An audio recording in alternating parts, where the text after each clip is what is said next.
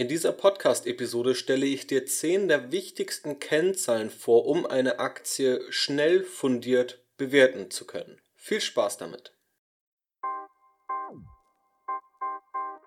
Herzlich willkommen zum Aktienrebellen Podcast, dem Podcast für Menschen, die ihre finanzielle Zukunft selbst in die Hand nehmen und sich nicht blind auf den Zufall oder Berater verlassen.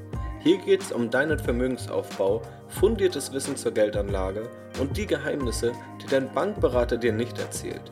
Ich, Janis Lorenzen, bin der Gastgeber und wünsche dir viel Spaß mit der heutigen Episode. Hallo und herzlich willkommen zu dieser Podcast-Episode Schön, dass ich dich wieder hier begrüßen darf. In einer der letzten Podcast-Episoden habe ich dir ja unterschiedliche Strategien zum Investieren in Aktien vorgestellt, sogenannte Anlagestrategien. Und größtenteils waren das auch Strategien zur Aktienauswahl, die auf der fundamentalen Bewertung beruhen. Die also darauf schauen, welche Gewinne liefert ein Unternehmen, welche Zahlen weist einfach ein Unternehmen vor und darauf basierend dann Schlussfolgerungen zu ziehen. Und in dieser Podcast-Episode möchte ich nun einen Schritt weiter gehen und dir diese fundamentale Aktienbewertung verständlicher machen und dir zehn konkrete Kennzahlen zeigen, mit denen du diese begehen kannst oder womöglich auch Kennzahlen zeigen, die gerade am Anfang wichtig sein können.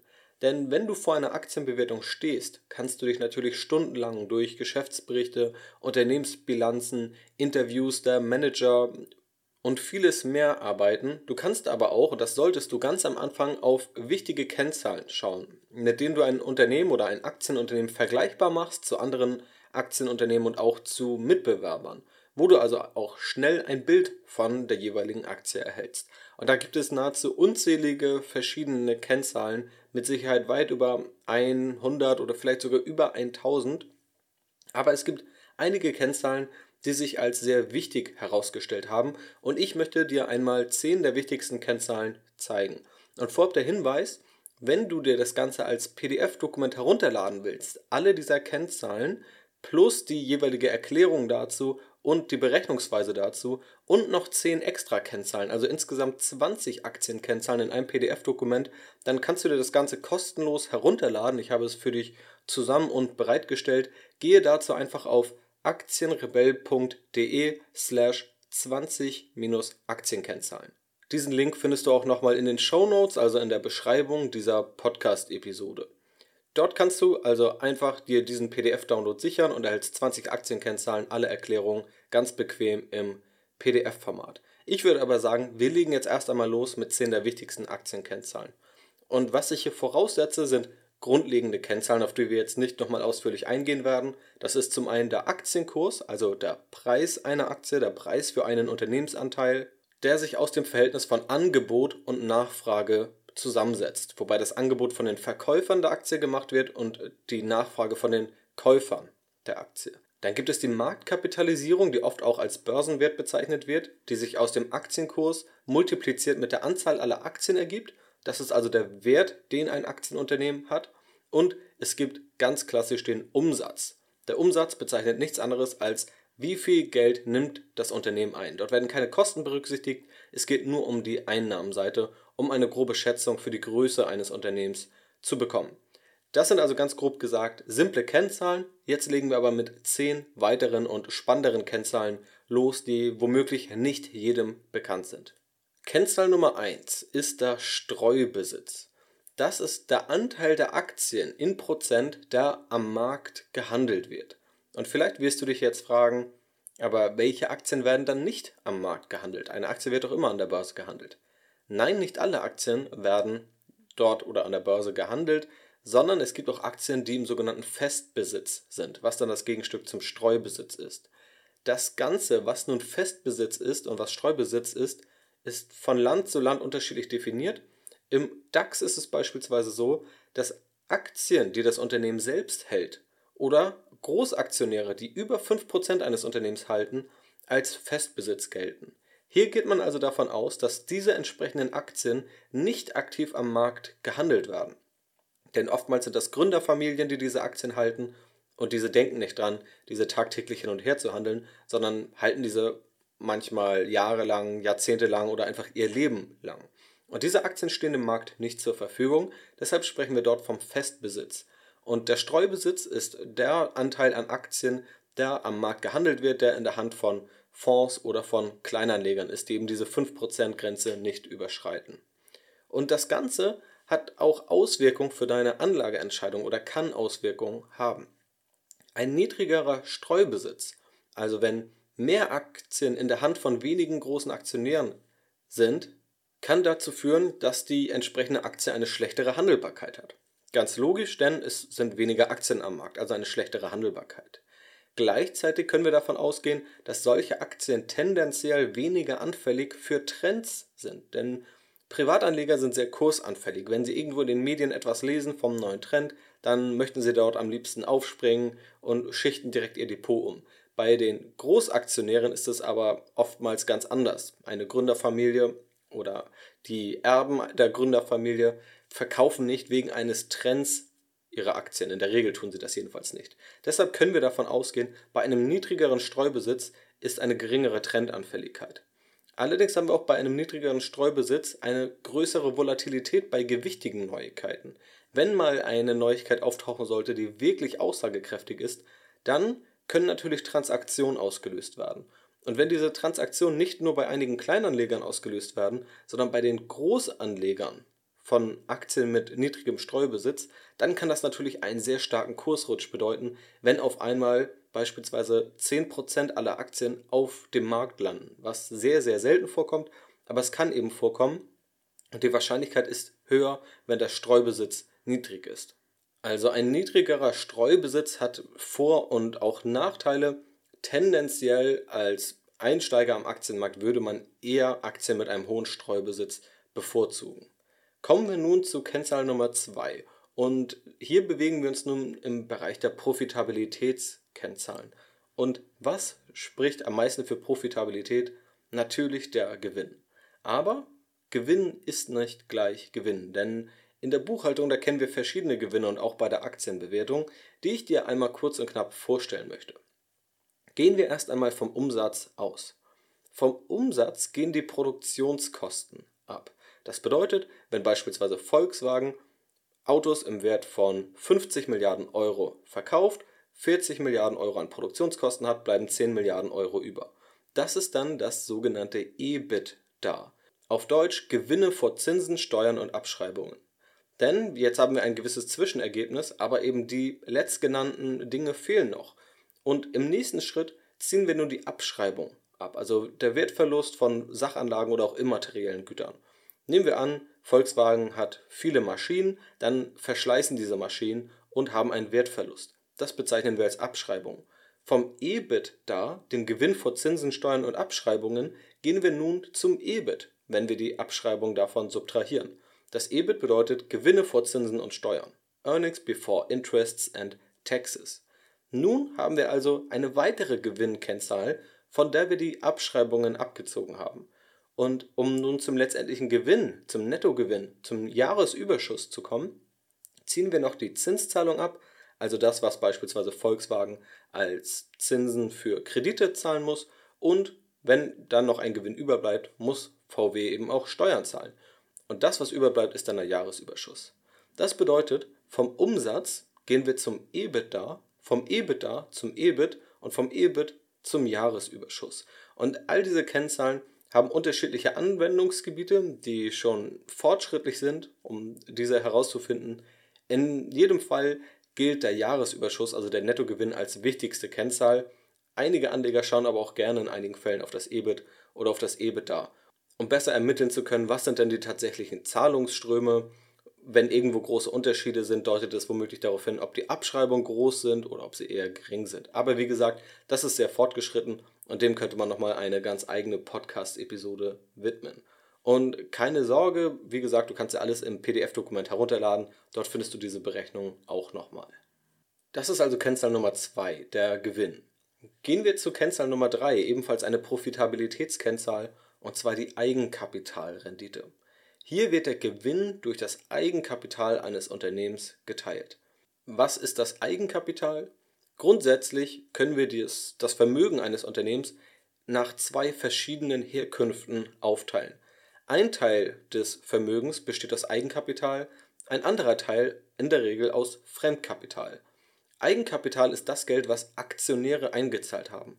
Wenn du dich entscheidest, ein Unternehmen zu gründen, beispielsweise eine GmbH, und du Geld einzahlst, dann ist das Eigenkapital.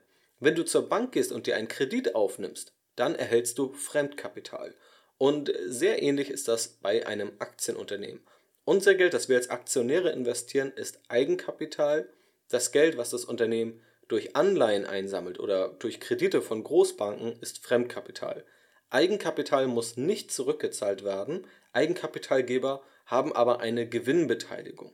Wohingegen die Fremdkapitalgeber ihr Geld zurückerhalten, ja, ganz klassisch wie bei einem Kredit muss das Geld zurückgezahlt werden und einen Zins darüber hinaus. Bei der Eigenkapitalrendite ist also die Frage, wie rentabel wird das Geld der Aktionäre, also das Eigenkapital, eingesetzt?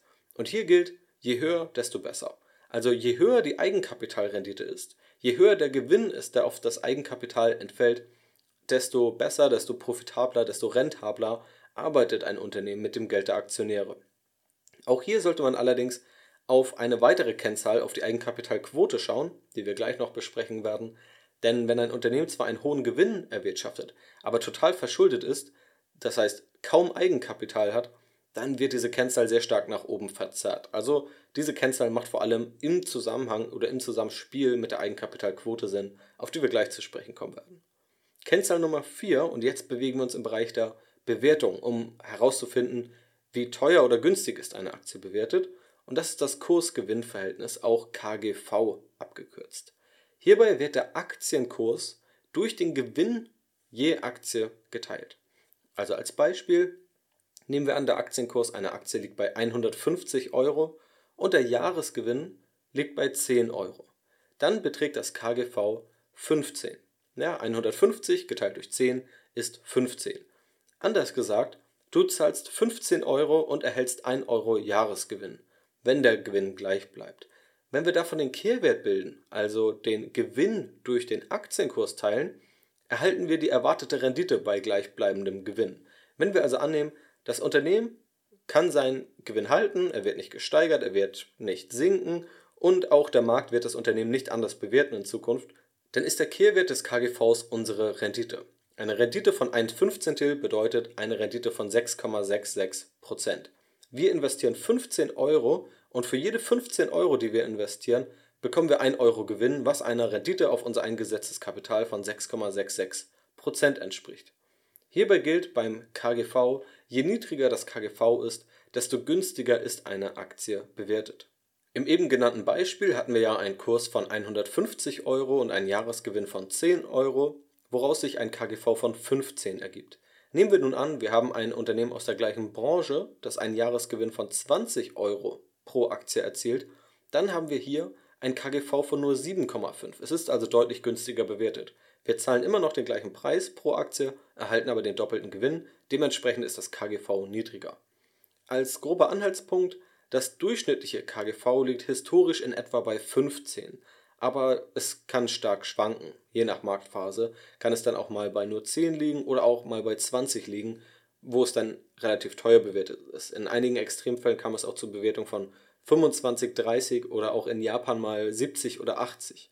Aber als historischen Durchschnitt, als groben Anhaltspunkt, der wie gesagt je nach Marktphase und je nach Region sehr stark abweichen kann, ist ein KGV von 15 in etwa als durchschnittlich zu betrachten. Und Wichtig ist beim KGV zu beachten, dass das Gewinnwachstum unberücksichtigt bleibt.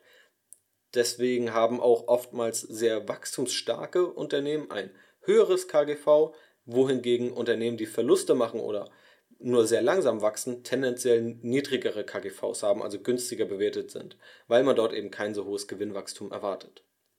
Kennzahl Nummer 5 ist das Kurs-Cashflow-Verhältnis, ebenfalls eine Bewertungskennzahl, sehr eng verwandt zum Kurs-Gewinn-Verhältnis und hier greift genau die gleiche Logik wie beim KGV, nur dass eben der Gewinn durch den Cashflow ausgetauscht wird. Hier wird also der Aktienkurs durch den Cashflow je Aktie geteilt. Jetzt ist natürlich die spannende Frage, was unterscheidet denn den Cashflow vom Gewinn? Beim Cashflow, wie der Name es schon sagt, werden nur Kapitalströme gemessen. Das bedeutet also, wenn ein Unternehmen einen Gewinn macht, beispielsweise weil es eine Immobilie hat im Wert von 5 Millionen Euro und diese Immobilie steigt nun im Wert von 5 Millionen Euro auf 10 Millionen Euro.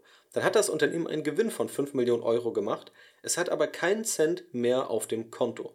Und dieser Gewinn wird eben im Gewinn verbucht, also dieser Zugewinn im Wert der Immobilie. Beim Cashflow findet dies aber nicht statt, da der Cashflow nur Kapitalströme misst. Ein anderes Beispiel sind Abschreibungen. Wenn ein Unternehmen eine Maschine kauft für eine Million Euro, dann bezahlt das Unternehmen diese eine Million Euro in der Regel sofort, kann dies aber als Kosten anteilig geltend machen und beispielsweise über fünf Jahre jeweils 200.000 Euro als Kosten geltend machen, eben über die Lebensdauer der Maschine oder die Nutzungsdauer der Maschine. Beim Cashflow werden dann aber nicht jedes Jahr 200.000 Euro berücksichtigt, sondern direkt im ersten Jahr eine Million Euro und in den anderen Jahren kein Kapitalstrom. Das sind hier also die Unterschiede. Daraus ergibt sich zum einen der Vorteil beim Cashflow, dass dieser weniger anfällig für bilanzielle Tricks ist. Dort kann also weniger herumgetrickst werden, wie es noch beim Gewinn möglich ist. Der Nachteil ist allerdings auch, eben aufgrund des Beispiels, das ich dir gerade genannt habe, dass der Cashflow stärker von Jahr zu Jahr schwankt als der Gewinn. Hier macht also das Kurs-Cashflow-Verhältnis in erster Linie als Ergänzung zum Kurs-Gewinn-Verhältnis Sinn. Dort könntest du beispielsweise drauf schauen, wenn dort große Diskrepanzen sind. Beispielsweise kann es für dich interessant sein, wenn große Diskrepanzen sind zwischen diesen Kennzahlen, wenn das Unternehmen hohe Gewinne ausweist, aber kaum Cashflow hat, also kaum wirkliches Kapital dazu gewinnt, dann könnte das ein Grund sein, dort mal stärker oder verstärkt hinter die Kulissen zu schauen. Kommen wir zu Kennzahl Nummer 6 und das ist das Kurs-Buchwert-Verhältnis, ebenfalls eine Bewertungskennzahl. Hier gilt wieder die gleiche Logik wie beim KGV und beim KCV, mit aber einem feinen Unterschied. Beim Kurs-Buchwert-Verhältnis wird der Aktienkurs durch den Buchwert je Aktie geteilt. Der Buchwert ist der bilanzierte Wert des Unternehmens. Wir haben ja die Marktkapitalisierung, also den Börsenwert. Der Wert, den die Börse einem Unternehmen zuspricht. Das ist in der Regel aber nicht der Wert, den auch die Buchhalter bei einem Unternehmen sehen. Die Buchhalter schauen sich die Bestandteile eines Unternehmens an und bewerten diese. Sie sehen Immobilien und Grundstücke, geben diesen einen Wert. Sie sehen Rohstoffe, sie sehen Produkte, die im Lager liegen und mehr und geben diesen einen Wert. Und daraus ergibt sich der Buchwert eines Unternehmens. Beim Kurs-Buchwert-Verhältnis wird also sozusagen der Marktwert mit dem Buchwert eines Unternehmens abgeglichen. Und auch beim Kurs-Buchwert-Verhältnis gilt, je niedriger es ist, desto günstiger ist eine Aktie bewertet. Der Unterschied zu Kennzahlen wie dem Kurs-Gewinn-Verhältnis oder dem Kurs-Cashflow-Verhältnis ist, dass das Kurs-Buchwert-Verhältnis substanz- statt ertragsorientiert ist. Gewinne und Cashflows sind dynamische Größen. Der Buchwert ist aber eine Größe, die einmal zu einem Stichtag ermittelt wird. Der Gewinn oder der Cashflow ist also das, was sein Unternehmen erwirtschaftet. Der Buchwert ist das, was in einem Unternehmen steckt. Wenn du also zwei Unternehmen hast, die nach dem Kurs-Gewinn-Verhältnis genau gleich teuer oder gleich günstig bewertet sind, das eine Unternehmen aber nach dem Kurs-Buchwert-Verhältnis deutlich günstiger bewertet ist, dann könnte das für dich womöglich eine interessante Aussage haben. Wichtig ist noch, das Kurs-Buchwert-Verhältnis etwas einzuschränken, denn es lohnt sich in erster Linie dieses KBV zu verwenden, wenn du branchenintern vergleichst. Es macht wenig Sinn, diese Kennzahl anzuwenden bei einem Vergleich von einem Technologieunternehmen mit einem Automobilhersteller, einfach weil diese ganz unterschiedliche Berechnungsweisen für den Buchwert haben. Denn es ist enorm schwer für Buchhalter festzustellen, wie wertvoll beispielsweise der Suchalgorithmus von Google ist. Er hat ja keinen materiellen Wert, es ist einfach ein, ein digitales Produkt. Und welchen, welchen Wert hat dieser Algorithmus? Welchen Wert hat das Netzwerk von Facebook, woraus ja die ganzen Gewinne resultieren, die Facebook oder auch Google generieren? Das ist enorm schwer, deshalb haben solche Technologieunternehmen oftmals hohe Kurs-Buchwert-Verhältnisse, die kaum aussagekräftig sind wenn du das Ganze anwendest, dann eher in der klassischen Industrie und dann auch innerhalb einer Branche und nicht unbedingt branchenübergreifend vergleichen. Das ist in der Regel nicht wirklich sinnvoll. Kennzahl Nummer 7 ist das Kurs-Dividenden-Verhältnis. Hier wird der Aktienkurs durch die Dividende je Aktie geteilt und die Dividende ist die Ausschüttung eines Unternehmens, die in der Regel aus dem Gewinn gezahlt wird. Vermutlich kennst du einen anderen Begriff besser als das Kurs-Dividenden-Verhältnis und das ist die Dividendenrendite die einfach der Kehrwert ist. Bei der Dividendenrendite geht es einfach darum zu schauen, wie viel Geld wird regelmäßig ausgeschüttet oder wurde in der Vergangenheit ausgeschüttet und wie viel zahlst du für eine Aktie. Also wieder ein konkretes Beispiel. Nehmen wir an, der Aktienkurs einer Aktie liegt bei 100 Euro und dieses Aktienunternehmen hat zuletzt 4 Euro ausgeschüttet. Dann teilen wir 4 Euro durch 100 Euro und das Ergebnis ist, dass wir eine Dividendenrendite von 4% haben. Und als grober Anhaltspunkt, im historischen Durchschnitt lag die Dividendenrendite oder liegt die Dividendenrendite, kann natürlich auch wieder schwanken, je nach Marktphase und Region, bei etwa 2 bis 3% pro Jahr. Also ca. 2 bis 3% pro Jahr schütten die Aktienunternehmen im Durchschnitt an die Aktionäre aus. Auf meinem Blog unter aktienrebell.de findest du noch einen ausführlichen Artikel über Dividenden, Dividendenstrategien und inwiefern es interessant sein kann, danach zu investieren. Und natürlich werde ich auch in Zukunft nochmal eine eigene Podcast-Episode darüber aufnehmen. Also abonniere den kostenlosen Podcast hier, falls du es noch nicht getan haben solltest. Nun kommen wir aber erst einmal zu Kennzahl Nummer 8 und jetzt bewegen wir uns im Bereich der finanziellen Stabilität. Wir haben uns also mit dem Streubesitz ein bisschen die Basisdaten angeschaut. Wir haben uns mit Gewinn und Eigenkapitalrendite die Profitabilität angeschaut. Wir haben uns vorhin viele Bewertungskennzahlen angeschaut und nun schauen wir auf die finanzielle Stabilität. Die erste Kennzahl dafür, Kennzahl Nummer 8 in dieser Podcast-Episode, ist die Eigenkapitalquote, die ich bereits erwähnt habe. Diese berechnet sich aus dem Verhältnis vom Eigenkapital zur Bilanzsumme.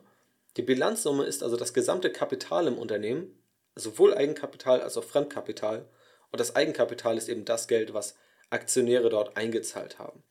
Und bevor ich dir die Konsequenz zeige oder die Schlussfolgerung aus der Eigenkapitalquote, möchte ich dir Kennzahl Nummer 9 vorstellen, die im Grunde das gleiche aussagt wie die Eigenkapitalquote, aber anders berechnet wird. Und das ist der Verschuldungsgrad. Hier erfolgt die Berechnung aus dem Verhältnis von Fremdkapital zum Eigenkapital. Und ich möchte dir da auch wieder ein ganz konkretes Beispiel geben, sowohl zum Verschuldungsgrad als auch zur Eigenkapitalquote, damit du verstehst, warum es wichtig ist, diese zu unterscheiden. Nehmen wir an, ein Unternehmen hat eine Bilanzsumme von 10 Milliarden Euro, also 10 Milliarden Euro als Vermögen in der Bilanz. Nun entfallen 4 Milliarden Euro auf das Eigenkapital, 6 Milliarden Euro entfallen auf Fremdkapital. Das bedeutet, die Eigenkapitalquote beträgt 40 Prozent. 4 Milliarden Euro Eigenkapital geteilt durch 10 Milliarden Euro Bilanzsumme, 40 Prozent. Der Verschuldungsgrad beträgt 150 Prozent, denn hier teilen wir 6 Milliarden Euro Fremdkapital durch 4 Milliarden Euro Eigenkapital, also 150 Prozent. Beide Kennzahlen sagen also letztendlich das gleiche aus, haben aber ganz andere Prozentangaben, da sie eine andere Berechnung haben. Die Aussagekraft dahinter ist aber genau die gleiche. Nun könntest du natürlich sagen, okay, möglichst wenig Verschuldung ist immer das Beste. Ist es so? Nicht ganz, das müssen wir noch differenzierter betrachten. Denn die Vorteile von wenig Verschuldung sind offensichtlich. Ein Unternehmen ist weniger insolvenzanfällig, das heißt ein Unternehmen gilt als sicherer und ein Unternehmen hat, wenn es dann doch mal Schulden machen sollte, bessere Konditionen bei der Kapitalaufnahme, bekommt also leichter Kredite oder womöglich auch einfach günstigere Kredite. Die Nachteile können allerdings sein, wenn ein Unternehmen wenig verschuldet ist, gar nicht verschuldet ist oder einfach zu wenig verschuldet ist, dass es möglicherweise zu verschenkten Renditepotenzialen kommt, weil eben kein Fremdkapital genutzt wird. Dazu auch ein Beispiel. Nehmen wir an, gerade in der Zeit von niedrigen Zinsen kann ein Unternehmen sich Geld zu 2% Zinsen pro Jahr leihen. Wenn das Unternehmen nun in der Lage ist, einen Ertrag von 10% auf dieses Kapital zu generieren, könnte das Unternehmen durch die Aufnahme dieses Fremdkapitals einen Gewinn von 8% pro Jahr erreichen. 2% Zinskosten, 10% Erträge macht einen Gewinn von 8%. Und durch die Aufnahme von Fremdkapital muss dieser Gewinn nicht durch noch mehr Aktionäre geteilt werden, wie es bei der Aufnahme von mehr Eigenkapital der Fall wäre. Dadurch springt für die Aktionäre also einfach mehr Gewinn raus, wenn das Unternehmen sich verschuldet und wenn das Unternehmen mit Schulden profitabel wirtschaftet und profitabler wirtschaftet, als es eben ja, die Kosten für diese Schulden zahlen muss, dann können Aktionäre und dann kann das Unternehmen davon profitieren und deshalb verschulden sich Unternehmen auch, eben weil sie die Rendite steigern wollen und weil sie der Meinung sind, sie können einen höheren Ertrag erreichen, als sie für das Geld an Zinsen zahlen müssen. Deshalb ganz wichtig, es gibt Vor- und auch Nachteile bei der Verschuldung. Und die zehnte Kennzahl, ebenfalls zur finanziellen Stabilität, ist der Zinsdeckungsgrad. Dieser berechnet sich in der Regel aus dem EBIT geteilt durch den Zinsaufwand. Hier muss nicht zwangsweise das EBIT angewendet werden, hier kannst du auch andere Gewinnkennziffern nehmen, aber das ist eine sehr gängige Berechnungsmethode. Das EBIT, nochmal zur Erinnerung, sind die Gewinne vor Steuern und Zinsen und der Zinsaufwand bezeichnet die Kosten, die ein Unternehmen aufgrund der Aufnahme des Fremdkapitals hat.